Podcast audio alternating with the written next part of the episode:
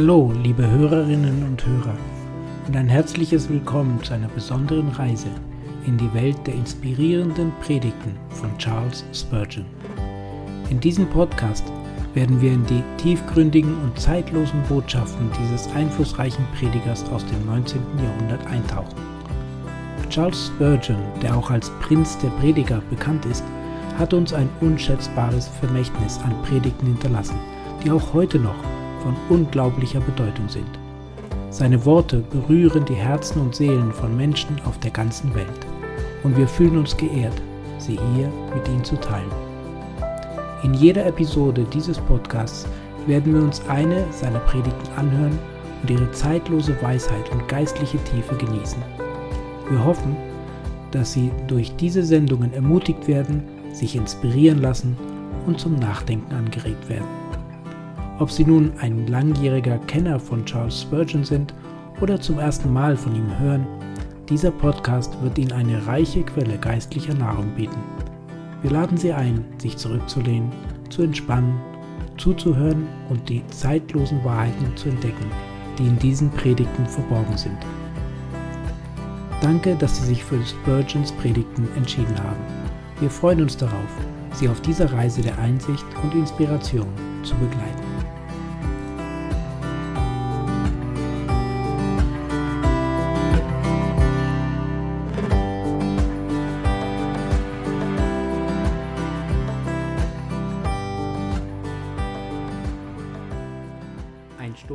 Posaune gegen falschen Frieden von Charles Spurgeon, zuerst gepredigt am 26. Februar 1860.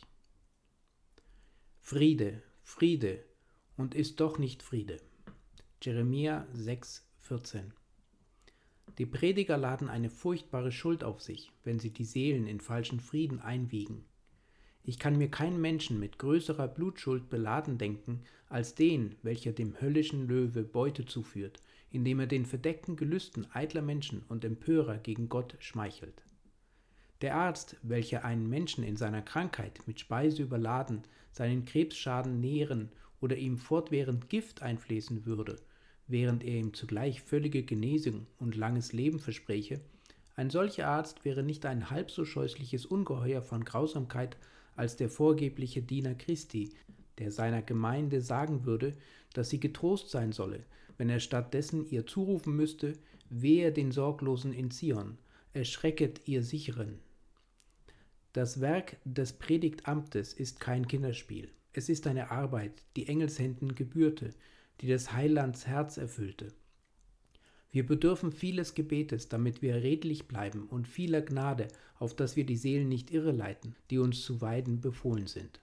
Der Pilot, welcher vorgehen würde, das Schiff nach seinem bestimmten Hafen zu steuern, sich aber indessen unter beschäftigen würde, Löcher in den Boden zu bohren, damit es versinke, würde kein ärgerer Verräter sein als der Mann, der das Steuerruder einer Gemeinde ergriffe, mit dem Vorgeben auf Christum zu steuern, während er sie zugrunde richtet, indem er die Wahrheit in Christo verwässert, missliebige Wahrheiten verdeckt und die Menschen mit süßen und schmeichelhaften Worten einschläfert. Wir können noch eher dem Mörder verzeihen, welcher uns unter dem Scheine der Freundschaft die Hand reicht und uns dann durchs Herz sticht, als dem Manne, der mit glatten Worten zu uns kommt und uns sagt, dass er Gottes Botschafter an uns sei, aber dabei Empörung gegen Gott in unserem Herzen anschürt und uns beruhigt, während wir in Auflehnung gegen die Majestät des Himmels dahin leben. An dem großen Tage, wenn Jehova seine Blitze schleudert, wird er sicherlich einen der furchtbarsten und erschrecklichsten gegen solchen Erzverräter des Kreuzes Christi entsenden, der nicht nur sich selbst zugrunde richtete, sondern auch andere zur Hölle führte. Der Beweggrund solcher falscher Propheten war ein verabscheuenswürdiger. Jeremias sagt uns, es war niedriger Geiz. Sie predigten sanft, weil das Volk es so gern hatte, weil sie sich dadurch einen Namen machten und ihre Mühle Korn zuführten. Ihre Absicht war abscheulich und ohne Zweifel wird ihr Ende schrecklich sein, verworfen mit dem Abschaum der Menschheit. Es wird ihnen ergehen, wie es in den Klageliegern desselben Propheten heißt. Die edlen Kinder Sions, dem Gold gleichgeachtet, wie sind sie nun den irdenen Töpfen verglichen, die ein Töpfer macht? Aber, meine teuren Zuhörer, es ist eine traurige Tatsache, dass auch, ohne dass ein solcher Mietling ruft Friede, Friede, wenn doch kein Friede ist, die Menschen solches schon von selbst rufen. Sie bedürfen nicht des Sirenengesangs, um sie zu den Felsen falscher Einbildung und blinden Vertrauens hinzulocken. Es ist schon eine Neigung in ihren eigenen Herzen, welche bitter für süß und süß für bitter hält, die gut über ihren bösen Zustand denkt und sich in stolzen Selbstbetruge gefällt. Kein Mensch ist jemals zu strenge gegen sich selbst. Wir halten die Waage der Gerechtigkeit in sehr unsicherer Hand, wenn unser eigener Charakter in der Schale liegt. Wir sind zu geneigt zu sagen, ich bin reich und habe gar satt, wenn wir gleich elend und jämmerlich sind, arm, blind und bloß. Gebt euch nur keine Mühe, ihr Verführer, die Menschen hierhin zu täuschen, es schweige jede falsche, verleitende Stimme, angetrieben von ihrem eigenen Stolze, werden sie schon selbst in Ärgerverblendung dahingehen und sich beruhigen, wenngleich der Herr wider sie streitet. Es wird meine ernste Aufgabe an diesem Morgen sein, zu welcher Gott mir helfen möge, einige von euch ans Licht hervorzuziehen, welche ihr Gewissen beschwichtigt haben mit dem Rufe Friede, Friede, wo doch kein Friede ist. Es ist mir nichts Ungewöhnliches, mit Leuten zusammenzutreffen, welche sagen, nun, ich bin ganz glücklich, mein Gewissen beunruhigt mich niemals. Ich glaube, wenn ich sterben sollte, dass ich in den Himmel kommen würde, so gut als irgendeiner. Dabei leben diese Menschen in offenbarer Sünde dahin und können ihre Unschuld nicht einmal vor dem Richterstuhl der Menschen beweisen. Gleichwohl sehen sie euch ins Angesicht und versichern, dass sie sich in der Erwartung des Todes nicht im geringsten beunruhigt fühlen. Sie lachen über den Tod, als ob er nur eine Szene in einer Komödie wäre, und spaßen über das Grab, als ob sie nach ihrem Belieben hinein und herausspringen könnten. Nun wohl, meine Herren, ich will Sie beim Worte nehmen, obschon ich Ihnen nicht glaube. Ich will voraussetzen, dass Sie solchen Frieden haben und will versuchen, Ihnen gewisse Ursachen zuzuschreiben, die es Ihnen etwas schwieriger machen mögen, darin zu verbleiben. Ich bitte Gott, den Heiligen Geist, dass er diese Grundlagen eures Friedens zerstören und eure Befestigungen sprengen möge, dass er euch unbehaglich in eurem Gewissen und unruhig in eurem Gemüte machen wolle. Denn Unbehaglichkeit hierhin ist der Weg zum Wohlsein und Unruhe in der Seele der Weg zur wahren Ruhe. Gequält werden wegen der Sünde ist der Pfad zum Frieden, und ich werde mich glücklich fühlen, wenn ich an diesem Morgen einen Feuerbrand in eure Herze schleudern kann oder wenn ich wenigstens imstande sein werde, wie Simpson, einige kleine Füchse in das üppig stehende Korn eures Selbstbetruges loszulassen und eure Herzen in Flammen zu setzen. Erstens. Die erste Person, mit der ich es an diesem Morgen zu tun habe, ist der Mann, welcher Frieden hat, weil er sein Leben in einem beständigen Kreise von Lustigkeit und Frivolität zubringt.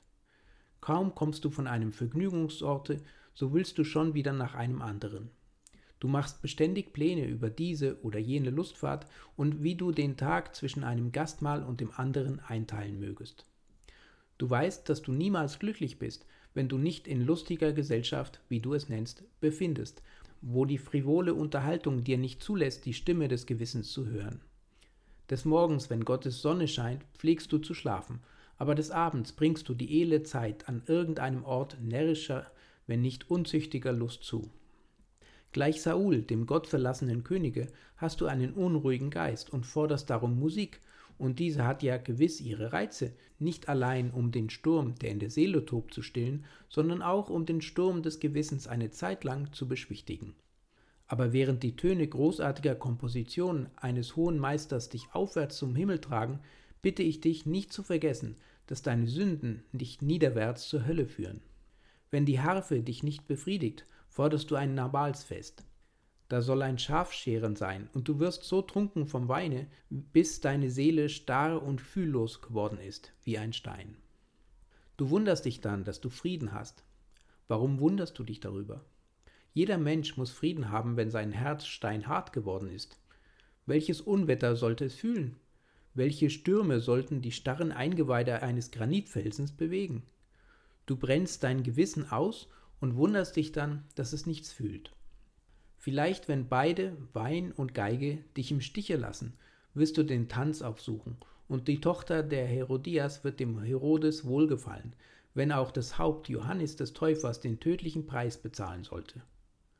Nun freilich, wenn du also von einer solchen Szene zu der anderen gehst, wird es mir nicht schwer zu raten, warum du Friede, Friede rufst, wo kein Friede ist. Kommt nun ihr, die ihr also lebet, sitzet still, und ich will euer Blindnis nach dem Leben zeichnen. Eine Anzahl von Abgöttern sind um ein scheußliches Götzenbild versammelt. Dort sitzt der blutgierige Moloch. Er ist glühend geheizt.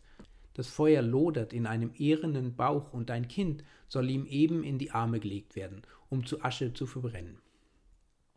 Mutter und Vater sind gegenwärtig, nun die Frucht ihres Leibes geopfert werden soll. Das Kleine schreit vor Entsetzen, sein kleiner Leib fängt an, in dieser furchtbaren Hitze verzehrt zu werden. Werden nicht die Eltern des Schreiens ihres eigenen Fleisches hören und achten auf die Klagetöne ihres Säuglings?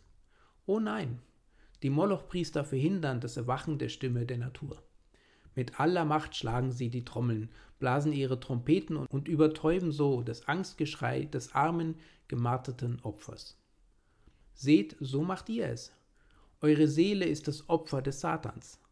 Sie soll nun getötet werden, und wenn ihr nur horchen wolltet auf ihr Geschrei, wenn ihr euch nur ein wenig Ruhe gönnen wolltet, ihr würdet eure arme Seele wehklagen hören.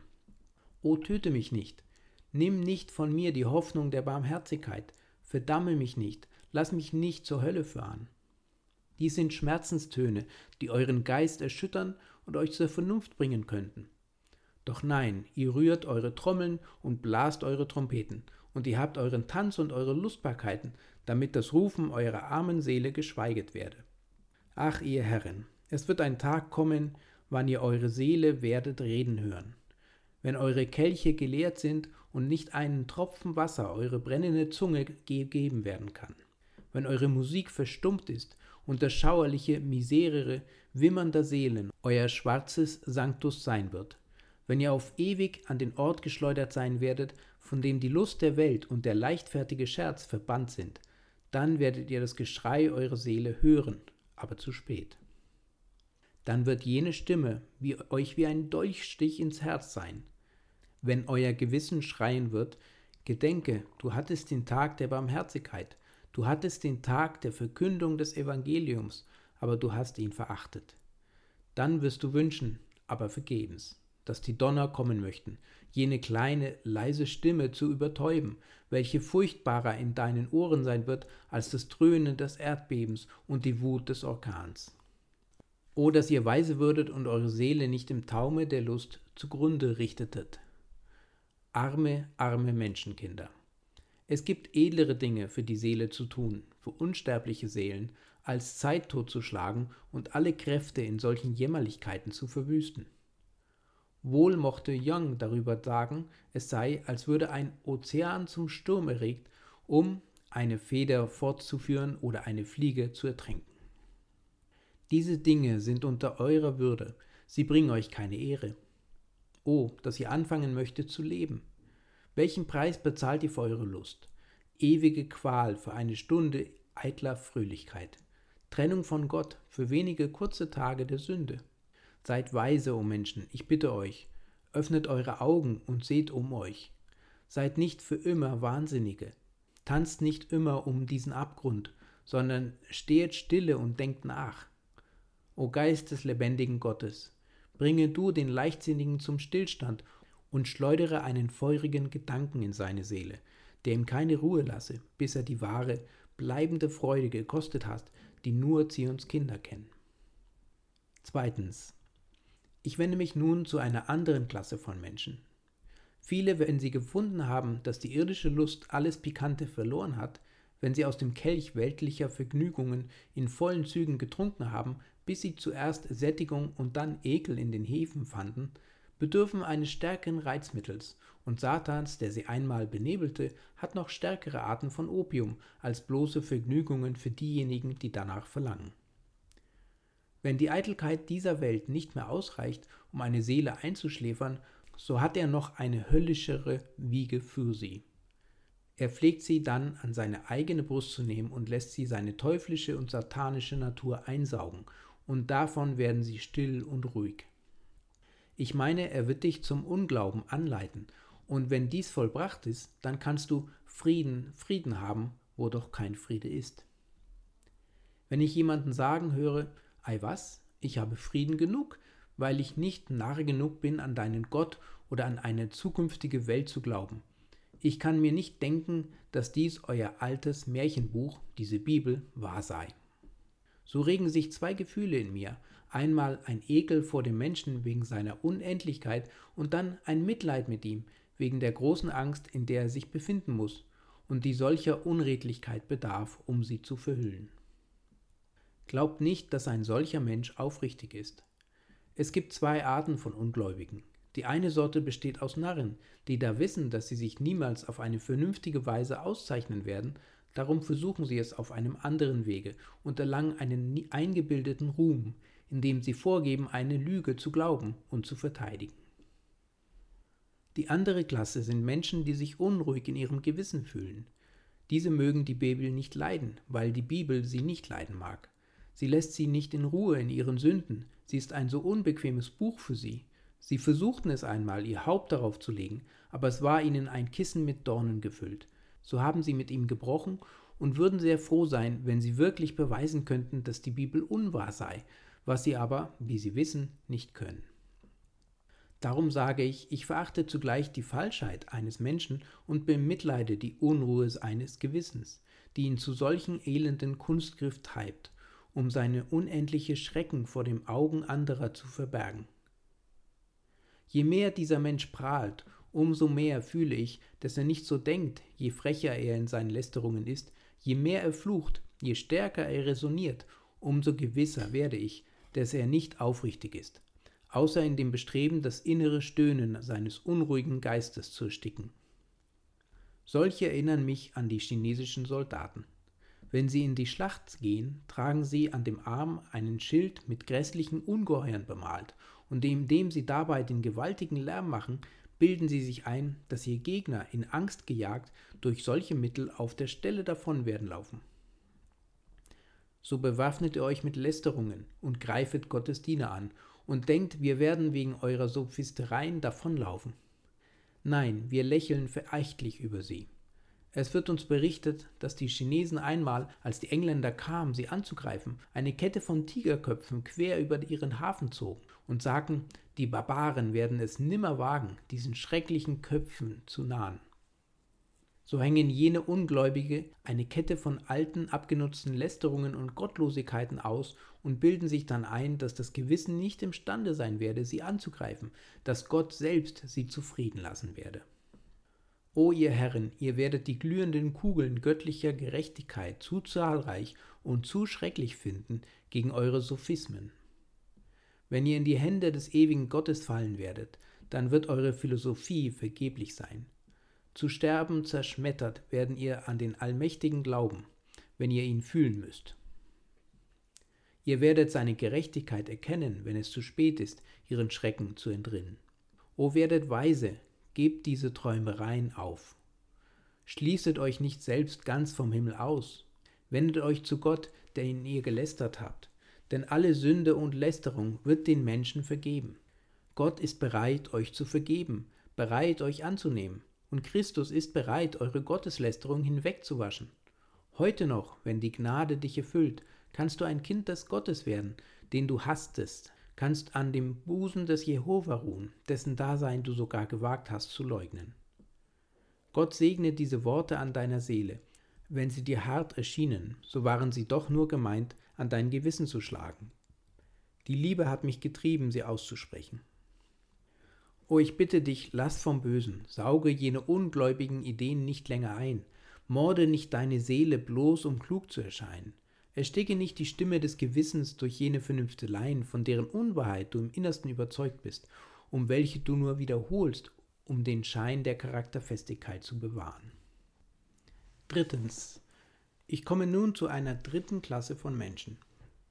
Dies sind Leute, die eben nicht besonders der Leichtfertigkeit ergeben sind, doch ungläubige Ideen in sich aufgenommen haben, sondern es ist eine Sekte von Menschenkindern, die sorglos ist und entschlossen, sich um nichts zu kümmern. Ihr Motto ist, der morgende Tag wird für das Seine sorgen. Wir müssen das Leben genießen. Lasset uns essen und trinken, denn morgen sind wir tot. Wenn ihr Gewissen überhaupt sich regt, so gebieten sie ihm Stillschweigen. Wenn der Prediger sie stört, so schreien sie, anstatt auf das zu horchen, was er sagt, damit sie den wahren Frieden erlangen. Psst, sei stille, es ist noch Zeit genug, ich will mich durch diese kindische Furcht nicht beunruhigen, sei stille, Seele, und kümmere dich nicht. Ach, so hast du schon jahrelang getan, nicht wahr? So oft du eine ernste, kräftige Predigt gehört hast, bist du nach Hause gegangen und hast dir Mühe gegeben, sie wieder loszuwerden. Dann und wann stahl sich eine Träne über deine Wange, aber du hast dich dessen geschämt. Ach, sagst du, es ist nicht männlich, an solche Dinge zu denken. Zu Zeiten entstanden einige Bewegungen in deinem Herzen, deren du dich nicht entwehren konntest, aber gleich darauf war es wieder so hart wie ein Feuerstein, undurchdringlich fest. Sieh einmal her, Freund, ich will dir ein Bildnis von dir geben. In jenem Hause dort wohnt ein Landmann, ein närrischer Mensch.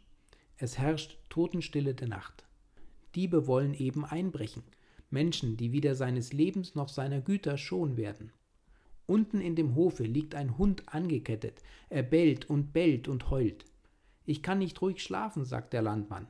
Mein Hund macht solchen Lärm. Noch ferneres Bellen und Geheul. Der Landmann kriecht aus seinem Bette, nimmt seine geladene Flinte, öffnet das Fenster, legt an und erschießt seinen Hund. So, brummt er, nun ist es gut. Geht wieder zu Bette und liegt ganz ruhig da. Jetzt kann ich sicher schlafen, sagt er, denn ich habe den Hund stille gemacht. Ach, hätte er doch auf die Warnung des treuen Tieres gehört. Bald wird er das grausame Messer fühlen und seine todbringende Torheit bereuen. So macht ihr es, wenn euer teures Gewissen sein Bestes tut, euch zu retten. Ihr tötet euren einzigen Freund, während der Satan und die Sünde an das Bett eurer Trägheit heraufklimmen, um sich anzuschicken, eure Seele auf ewig zu morden. Was würden wir von dem Seemann denken, welcher alle Sturmvögel erschießen würde, damit es keinen Sturm mehr gebe? Würdet ihr nicht sagen, was für ein unsinniger Mensch? Diese Vögel werden von der gütigen Vorsehung gesandt, ihn vor dem Sturme zu warnen. Warum vertilgt er sie? Sie verursachen nicht den Sturm, es ist die tobende See. So ist es nicht dein Gewissen, was an dem Aufruhr in deinem Herzen Schuld hat, es ist deine Sünde und dein Gewissen, welches treulich seine Aufgabe erfüllt, als Gottes Fingerzeig in der Seele, sagt dir, dass alles in dir verkehrt ist möchtet ihr euch doch aufmachen, die Warnungen anzunehmen und zu Jesu fliehen, solange die Stunde der Gnade noch währt. Um ein anderes Bild zu gebrauchen. Es sieht ein Mann seinen Feind vor sich. Bei dem Scheine seines Lichtes gewährt er dessen tückische Annäherung, wütend und zornig kommt er auf ihn los und trachtet nach seinem Leben. Der Mann bläst sein Licht aus und ruft dann aus, nun bin ich beruhigt.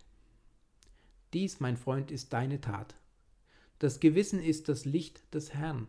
Es zeigt dir deinen Feind. Du versuchst es auszulöschen, indem du rufst Friede, Friede. O tue den Feind hinaus, mein Freund, tue den Feind hinaus. Möge Gott dir Gnade geben, die Sünde auszustoßen. O möge der Heilige Geist dir Kraft verleihen, deine Lüste aus dem Herzen zu verbannen möge dann das Licht brennen, und je heller seine Strahlen leuchten, umso besser für deine Seele, hier und jenseits. O erwacht, ihr Schläfer, ihr Tyrannen eures Gewissens. Was denkt ihr? Warum schlafet ihr, wenn der Tod heraneilt, wenn die Ewigkeit vor der Tür ist, wenn schon der große weiße Thron in den Wolken des Himmels kommt, wenn der Erzengel sich schon anschickt, die Posaune der Auferweckung an den Mund zu setzen? Warum wollt ihr schlafen? Warum schlummern? O dass die Stimme Jehovas reden möchte und euch aufwecken, dass ihr dem zukünftigen Zorn entfliehen möget. Viertens. Eine vierte Art von Menschen haben einen gewissen Frieden, der das Erzeugnis von Vorsätzen ist, die sie gefasst haben, die sie aber niemals ausführen. O, sagt einer, ich bin ganz zufrieden in meinem Inneren, denn wenn ich noch etwas mehr Geld erworben habe, werde ich mein Geschäft niederlegen und dann werde ich anfangen, an das Ewige zu denken. Ja, aber lass mich dich erinnern, dass du, als du noch Lehrling warst, sagtest, dass du dich bessern wolltest, wenn du Geselle würdest. Und als du Geselle warst, sagtest du, du würdest ernst machen, wenn du nur erst Meister wärst. Doch bis jetzt sind diese ausgestellten Wechsel niemals, wenn sie fällig waren, bezahlt. Einer nach dem anderen ist refusiert worden, und auf mein Wort, dieser Neue wird dasselbe Schicksal haben so denkst du dein Gewissen zu beschwichtigen mit dem, was du bald zu tun gedenkst. O Mensch, wird dieses bald jemals kommen? Und sollte es kommen, welcher Grund ist vorhanden zu erwarten, dass du dann mehr bereit sein wirst, als du es jetzt bist? Die Herzen werden härter, die Sünde wird stärker, das Laster wurzelt tiefer mit dem Verlaufe der Jahre. Du wirst es später gewiss nicht leichter finden, dich zu Gott zu wenden, als jetzt. Jetzt ist es dir unmöglich ohne die göttliche Gnade. Es wird dann ganz ebenso unmöglich sein. Und ich möchte sagen, dass dir dann sogar mehr Hindernisse im Weg sein werden als jetzt. Was denkst du wohl, welchen Wert möge jene Versprechungen haben, die du in dem Gerichtshofe des Himmels gegeben hast? Wird Gott dein Wort wieder und wieder und wieder annehmen, wenn du es ebenso oft gebrochen als gegeben hast? Noch vor nicht langer Zeit lagst du am Fieber auf deinem Bette hingestreckt und du gelobtest, dass wenn du gesund würdest, du Buße tun wolltest. Hast du Buße getan?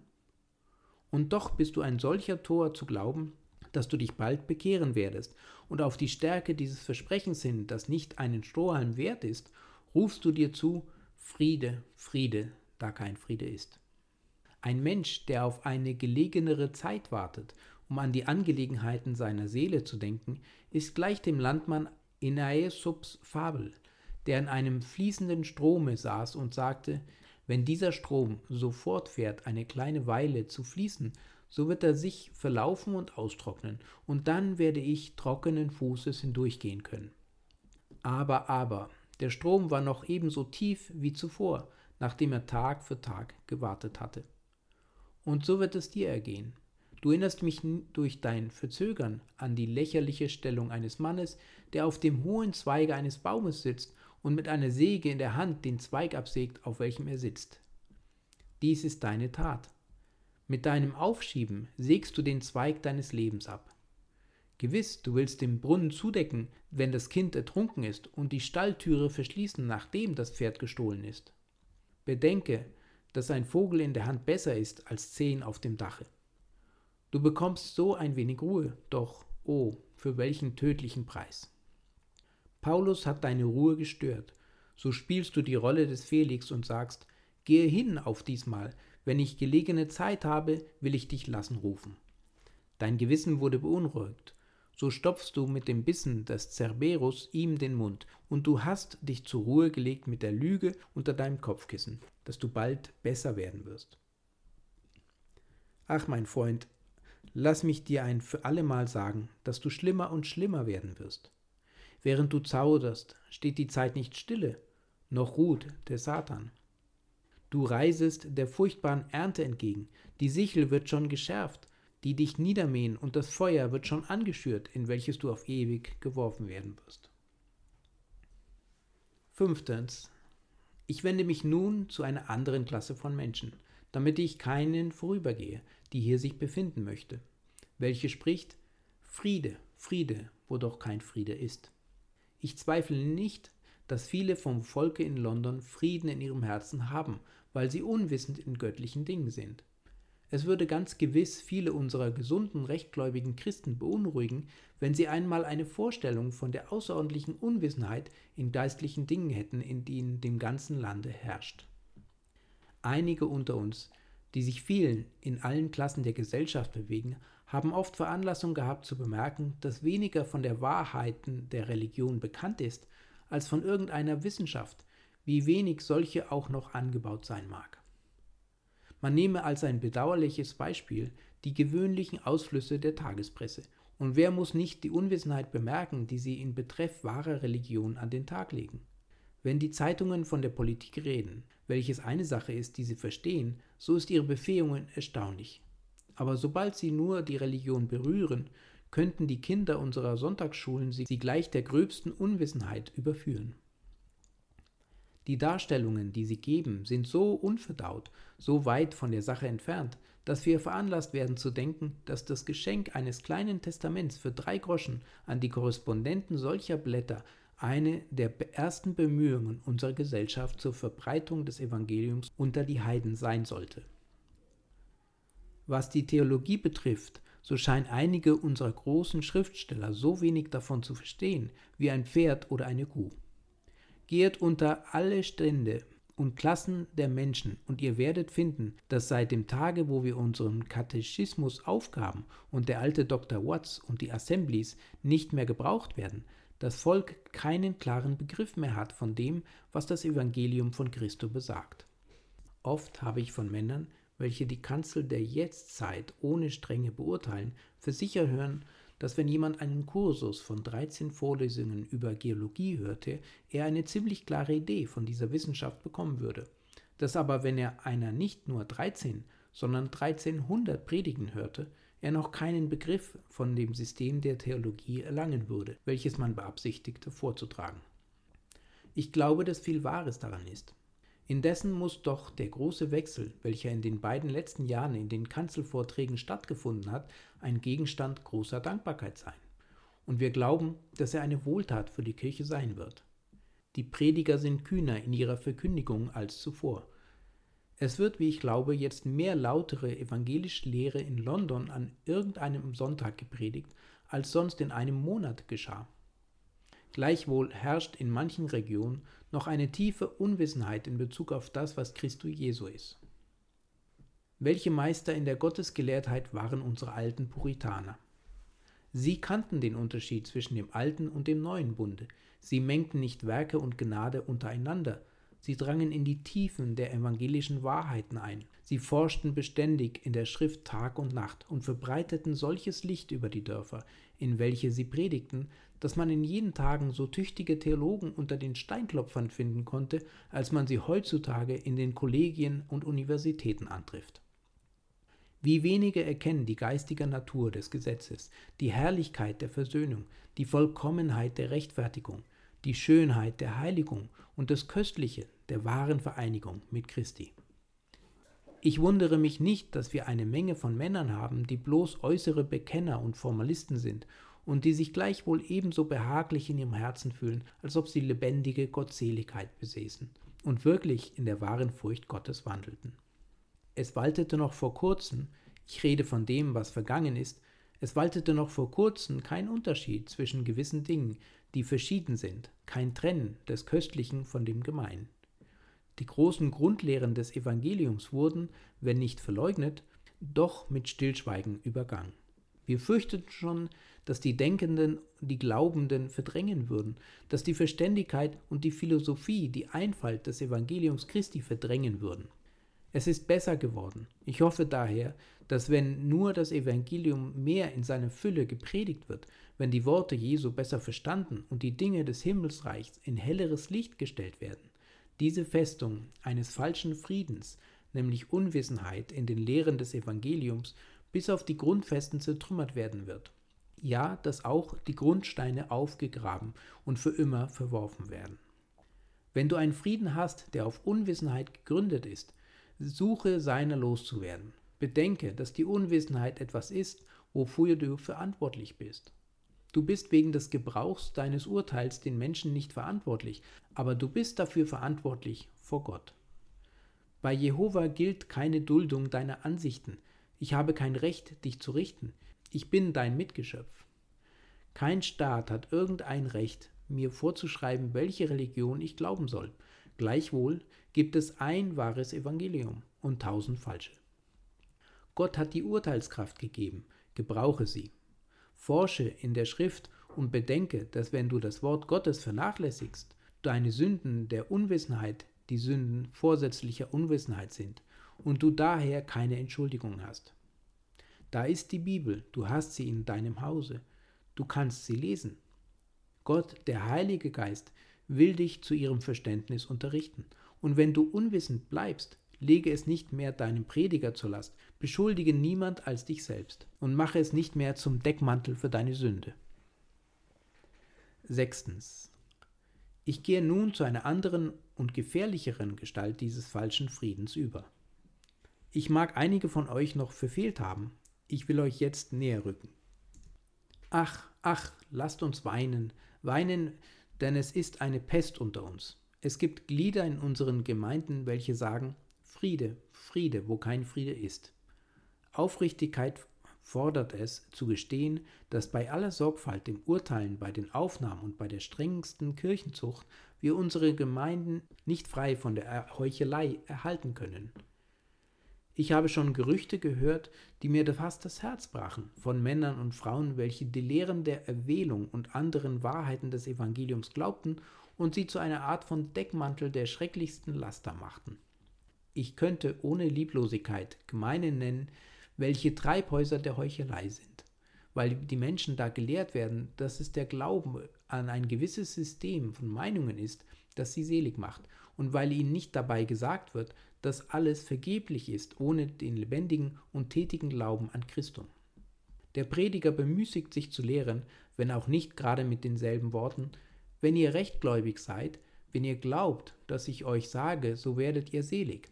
Wenn ihr aber nur ein Haar breit aus dem Kreise tretet, den ich um euch gezogen habe, so kann ich nicht mehr verantwortlich für euch sein. Wenn ihr mir aber euer ganzes Herz gebt und pünktlich glaubt, was ich lehre, möge es in der Schrift stehen oder nicht, dann ist eure Seligkeit gewiss. Und wir kennen Leute dieses Schlages, welche ihre Läden am Sonntag offen halten und dann am Abend hingehen und eine gesalbte Predigt, wie sie es nennen, hören können, Menschen, die es mit dem Trunkenbolden halten und dennoch sagen, sie seien Gottes Auserwählte. Menschen, die mit der Welt in Sünde leben und doch vor euch hintreten und mit schamloser Frechheit euch versichern, dass sie durch das Blut Christi erlöset sind. Es ist wahr, sie haben eine tiefe Erfahrung gemacht, wie sie sagen. Der Herr bewahre uns vor solcher schlammigen Erfahrung. Sie haben, wie sie sagen, eine gewaltige Kundgebung der Verderbtheit ihres Herzens erfahren, aber doch sind sie die teuren Kinder Gottes. Teuer für wahr. Zu teuer für jeglichen Preis, den irgendjemand für sie geben möchte. Wenn sie irgendwo für kostbar gelten, so möchte ich wahrlich wünschen, dass sie dahin versetzt würden, denn sie sind hienieden niemanden kostbar und ohne den geringsten Nutzen für die Religion und die Moralität. Oh, ich kenne keine verdammlichere Verblendung als die, wenn ein Mensch den Betrug in seinem Kopf kriegt, dass er ein Kind Gottes sei und doch in Sünde lebt, wenn er von souveräner Gnade schwatzt, während er in souveränen Lüsten lebt, wenn er sich zum Schiedsrichter erhebt über das, was Wahrheit ist, während er selbst Gottes Vorschrift verachtet und das Gebot mit Füßen tritt. Hart wie Paulus gegen solche Menschen in seiner Zeit war, wenn er sagte, dass ihre Verdammnis ganz recht sei, tat er doch einen höchst gerechten Ausspruch. Gewiss, der Satan jauchzt über Menschen der Art. Ich bin ein Calvinist, aber Johann Calvin trug nie unmoralische Lehre vor. Niemals lebte wohl ein treuerer Ausleger der Heiligen Schrift, aber seine Lehre ist nicht der Hyperkalvinismus der neueren Zeit, sondern ist demselben so gerade entgegengesetzt wie das Licht der Finsternis. In allen seinen Schriften ist nicht ein Wort zu finden, welches einen Menschen anleiten könnte, in der Sünde zu beharren, auf dass die Gnade desto mächtiger werde. Wenn du nicht die Sünde hassest, ist es ganz einerlei, welche Lehre du glaubst. Du kannst ebenso rasch zur Verdammnis fahren mit hochkalvinistischer Lehre als mit irgendeiner anderen.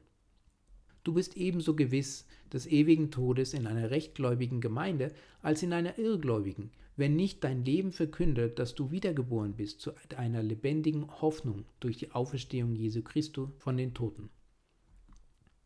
Siebtens. Ich habe nur noch eine Klasse von Menschen zu beschreiben und dann werde ich schließen, nachdem ich noch einige ernste Worte der Ermahnung an euch alle gerichtet habe. Es bleibt mir noch eine Art von Wesen übrig, welche alle vorhergegangenen übertrifft, in der äußersten Gleichgültigkeit über alles, was sie aufregen könnte. Es sind Menschen, die Gott aufgegeben, gerechterweise aufgegeben hat. Sie haben die Grenze seiner Langmütigkeit überschritten. Er hat gesagt, Sie wollen sich durch meinen Geist nicht mehr strafen lassen. Ephraim hat sich zu den Götzen gesellt, so lass ihn hinfahren.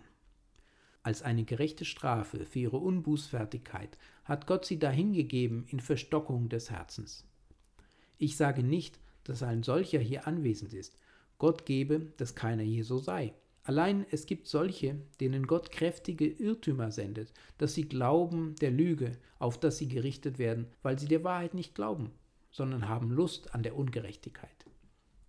Von einer frommen Mutter erzogen, lernten sie vielleicht schon in der Wiege das teure Evangelium. Das heilige Beispiel eines gottseligen Vaters immer vor sich habend, wandten sie sich ab zur Wollust und brachten die grauen Haare einer treuen Mutter mit Kummer zum Grabe. Gleichwohl verfolgte sie das Gewissen. Bei dem Begräbnis der Mutter kam der Jüngling zu sich und fragte sich, habe ich sie getötet? Habe ich sie hierher gebracht? Er ging nach Hause, hielt sich einen Tag nüchtern, wurde aber von einem seiner Genossen versucht und wurde so böse wie je zuvor. Eine neue Warnung kam. Er wurde von Krankheit ergriffen. Schon lag er in dem Rachen des Todes, doch er genas wieder. Er lebte wieder auf und lebte so lasterhaft wie je zuvor. Oft hörte er die Stimme seiner Mutter, sie redete zu ihm, obschon sie schon gestorben war. Er legte die Bibel auf das oberste Fach, versteckte sie, dennoch drängte sich manchmal ein Spruch, den er in seiner Kindheit gelernt hatte, in sein Gedächtnis. Eines Abends, als er nach einer Höhle des Lasters ging, hielt ihn etwas zurück. Das Gewissen schien ihn zuzurufen. Bedenke, was du von ihr alles gelernt hast. Er stand still, biss sich einen Augenblick auf die Lippe, sann nach, erwog die Chancen. Endlich sagte er, ich will hingehen und wenn ich auch verdammt werde. Er ging, und von dem Augenblicke an wunderte er sich oft darüber, dass er niemals mehr durch den Gedanken an seine Mutter oder die Bibel erschreckt wurde. Er hört eine Predigt und achtet nicht darauf. Es ist ihm alles einerlei. Er wird nie beunruhigt. Er sagt, ich weiß nicht, wie es zugeht, aber ich bin ganz froh darüber. Ich bin nun so leicht und fröhlich, wie ein junger Mensch nur immer sein kann. Oh, ich zittere, diese Ruhe zu erklären, aber ich fürchte, Gott gebe, dass ich kein wahrer Prophet bin. Ich fürchte, Gott hat die Zügel auf den Nacken geworfen und gesagt, lass ihn gehen, lass ihn gehen, ich will ihn nicht mehr warnen, möge er essen von den Früchten seines Wahnes, möge er gehen, solange seine Kette reicht, ich will ihn nie mehr zurückhalten. Höre Mensch, wenn es so ist, dann ist deine Verdammnis so gewiss, als wenn du schon im Abgrunde wärest. O möge Gott geben, dass ich keine solchen Zuhörer hier habe. Aber der furchtbare Gedanke möge wohl dir dazu dienen, dich zu erforschen, denn es könnte wohl mit dir so stehen. Die Möglichkeit ist da. Forsche und prüfe dich. Und Gott helfe dir, dass du nicht länger sagen mögest, Friede, Friede, wo doch kein Friede ist. Nur noch diese letzten ernsten Worte. Ich möchte nicht an diesem Morgen irgendwelcher schmeichlerischen Heuchelei gegen euch schuldig sein. Ich möchte treu gegen jedermann unter euch sein, da ich glaube, dass ich euch allen an Gottes großen Tag ins Angesicht schauen muss, wenn ihr mich auch nur einmal in eurem Leben hören solltet. Wohlan denn, lasst mich euch sagen, dass wenn ihr heute einen Frieden habt, der euch ebenso wohl in Frieden mit euren Sünden als mit Gott leben lässt, dass dieser Friede ein falscher ist. Es sei denn, dass ihr die Sünde jeder Art von ganzem Herzen hasset, so seid ihr keine Kinder Gottes, nicht versöhnt mit Gott durch den Tod seines Sohnes. Ihr könnt nicht vollkommen sein, ich kann nicht erwarten, dass ihr ohne Sünde leben werdet, aber wenn ihr Christen seid, so werdet ihr gerade die Sünde hassen, in welche ihr gefallen seid, und werdet euch selbst hassen, weil ihr dadurch euren Heiland betrübt habt. Wenn ihr aber die Sünde lieb habt, so ist die Liebe des Vaters nicht in euch. Wer oder was du auch sein magst, Prediger, Diakon, Ältester, Bekenner oder Nichtbekenner, die Liebe zur Sünde ist durchaus unverträglich mit der Liebe Christi. Nimm dies mit nach Hause und denke daran. Ein anderer ernster Gedanke sei der. Wenn du heute in Frieden lebst, durch den Glauben, dass du in dir selbst gerecht bist, so bist du nicht in Frieden mit Gott. Wenn du dich in deine eigene Gerechtigkeit hüllst und sprichst, ich bin ebenso gut wie andere Leute, ich habe Gottes Gebote gehalten und bedarf keiner Gnade, so stehst du nicht in Frieden mit Gott. Du häufest dir selbst in deinen unbußfertigen Herzen den Zorn auf den Tag des Zornes, und du wirst ebenso gewiss verloren gehen, wenn du auf deine guten Werke vertraust, als wenn du auf deine Sünden vertrautest. Es gibt sowohl einen reinen Pfad zur Hölle als einen schmutzigen. Es gibt ebenso gewiss einen Weg zur Verdammnis auf der Heerstraße der Moralität als durch den Sumpf des Lasters. Hüte dich, dass du auf irgendetwas anderes bauest als auf Christum. Denn wenn du es tust, so wird dein Haus dir über dem Kopfe zusammenfallen, wenn du am meisten seine Festigkeit wünschen musst. Darum noch einmal, mein Zuhörer, wenn du außer Christo bist, wie groß dein Friede immer sein mag, es ist ein falscher, denn außer Christo ist kein wahrer Friede für das Gewissen und keine Versöhnung mit Gott möglich. Lege dir selbst die Frage vor, glaube ich von ganzem Herzen an den Herrn Jesus Christus? Ist er meine Zuversicht? Ist er meine einzige Zuversicht? Der einige feste Fels meiner Zuflucht? Wenn nicht, so wahr der Herr, mein Gott, lebet vor welchem ich stehe, dann bist du noch voll bitterer Galle und verknüpft mit Ungerechtigkeit. Und wenn du stirbst, wie du bist, außer Christo, wirst du auch von dem Himmel ausgeschlossen sein. Wo Gott und Himmelsseligkeit zu finden sind, da kann deine Seele niemals hingelangen. Endlich lasst mich euch herzlich bitten, wenn ihr an diesem Morgen Frieden habt, wegt euren Frieden also. Wird mein Friede mir fest bleiben auf dem Krankenbette? Es gibt viele, die Frieden genug haben, wenn sie gesund sind, aber wenn ihre Gebeine beginnen zu schmerzen und ihr Fleisch verzehrt wird, dann finden sie, dass sie etwas Festeres bedürfen als jene erträumte Ruhe, in welche ihre Seelen gefallen sind. Wenn ein wenig Krankheit dich schon zittern macht, wenn der Gedanke, dass dein Herz angegriffen ist oder dass du vom Schlage plötzlich gerührt werden könntest, dich erschrecken kann, dann lege dir die Frage des Jeremias vor. Wenn dich die müde machen, die zu Fuße gehen, wie will's dir gehen, wenn du mit den Reutern laufen sollst? Und so dem Lande, da es Friede ist, Sicherheit suchest, was will mit dir werden bei den hoffärtigen Jordan? Wenn Krankheit dich schon erschüttert, was wird das Todes Bitterkeit dir bringen? Dann frage dich noch weiter. Wenn dein Friede wahrhaften Wert hat, so muss er dich in der Sterbestunde stärken. Bist du nun bereit, nach Hause zu gehen und dich niederzulegen und nimmer wieder aufzustehen. Denn bedenke, dass was es nicht standhält auf dem Totenbette, wird nimmer standhalten am Tage des Gerichts. Wenn meine Hoffnung schon erzittert, da eben erst die Knochenhand des Todes mich berührt, wie wird sie erst erbeben, wenn furchtbar Gottes Donnerschall und der Posaune Widerhall, der Erde Grund erschüttern und plötzlich nun der Bau der Welt mit Krachen stürzt, in Trümmer fällt, wenn alle Menschen zittern. Wenn der Tod mich erstarren macht, was wird die Herrlichkeit Gottes tun? Wie werde ich in nichts zusammenfahren und vor ihm in Verzweiflung fliehen?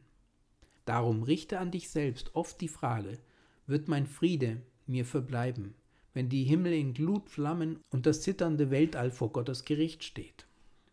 O meine teuren Zuhörer, ich weiß, ich habe an diesem Morgen nur mit schwachen Worten zu euch geredet. Nicht so, wie ich es gern gewollt, aber ich bitte und beschwöre euch, wenn das, was ich gesagt habe, nicht ein alter Traum, wenn es nicht eine bloße Erfindung meiner Einbildung ist, wenn es wahr ist, nehmt es zu Herzen und möge Gott euch befähigen, dass ihr euch anschickt, ihm zu begegnen. Hüllet euch nicht ein und schlafet und schlummert. Erwachet, ihr Schläfer, erwacht. Oh, dass ich eine Posaunenstimme hätte, euch zu warnen. Ach, während ihr im Sterben liegt, während ihr in die Verdammnis stürzet, muss ich nicht schreien über euch? Müssen nicht diese Augen über euch weinen? Ich kann von dieser Sache nicht zu kräftig reden. Gewiss, in einer so unendlich wichtigen Angelegenheit wird man mir keinen Enthusiasmus oder Fanatismus Schuld geben können. Nehmt zu Herzen, o oh ich bitte euch, den furchtbaren Ernst der Ewigkeit. Verwüstet nicht eure Zeit auf immer. Bekehret euch, bekehret euch, Warum wollt ihr sterben, ihr vom Hause Israel? Höret jetzt auf das Wort des Evangeliums, das zu euch gesandt ist. Glaubet an den Herrn Jesus Christus, so werdet ihr selig. Denn wer da glaubet und getauft wird, der wird selig werden. Während der feierliche Ausspruch auf der anderen Seite lautet, wer aber nicht glaubet, der wird verdammt werden. Amen.